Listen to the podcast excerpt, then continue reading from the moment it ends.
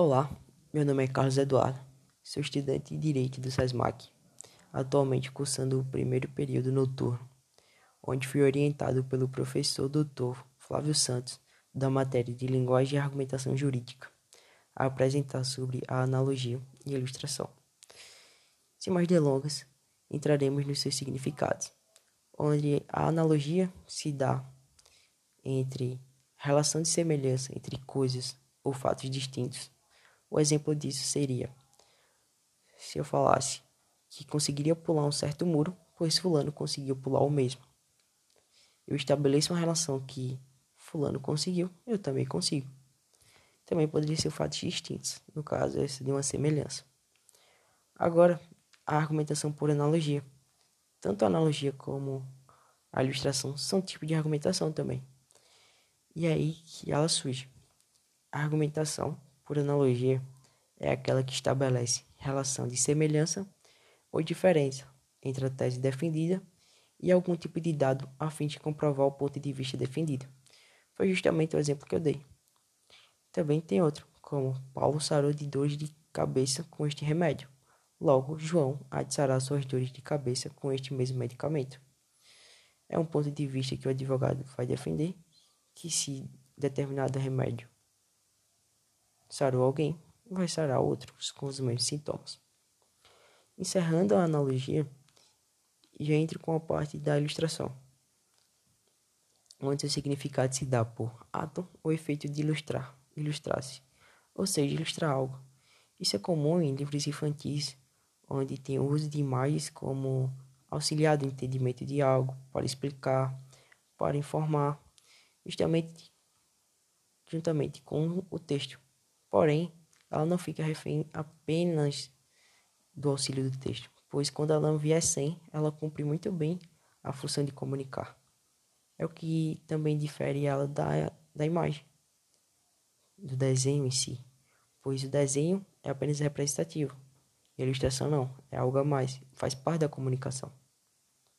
Por isso que livros infantis muitas das vezes não possuem letras pelas crianças na maioria das faixas etárias, não terem essa capacidade e as imagens por si conseguir passar essas histórias, esses acontecimentos para o entendimento das crianças. Já na argumentação por ilustração, como eu já falei, ela também é um tipo de argumentação. Vai ser utilizada quando se tem um tema ou uma tese de caráter muito teórico e uma das maneiras mais interessantes de fundamentar o ponto de vista adotado é por meio da ilustração, onde esse recurso vai elaborar uma breve narrativa, que pode ser real ou fictício, não importa a veracidade dos fatos, portanto que seja coerente com a realidade, com o intuito de tornar mais concreto aquilo que está sendo defendido. Como assim ela pode ser fictícia? Sim, pois não é objetivo da ilustração comprova coisa alguma, então não precisa ser totalmente ao real. E outro fato é que a norma genérica já é conhecida por todos e sua aplicabilidade é universal. Já é por todos acatada. Portanto, uma grande vantagem da utilização dela é que ninguém vai botar em dúvida tal afirmação, pois é um fato e todos sabem daquilo. Um exemplo hipotético disso é que um advogado em um caso de deportação de um imigrante legal sob a seguinte tese: as cidades que ultrapassam o fator geográfico e passam a configurar um lugar simbólico no imaginário popular, incorporando valores e atributos.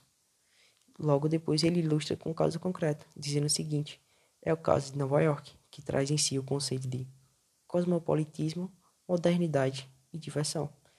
E é o que muita gente vai em busca de certos valores, atributos econômicos, e acabam entrando de maneira legal. Esse lado da, do imigrante legal, esse lado da comoção, é o foco principal da ilustração. Ela tem essa comoção.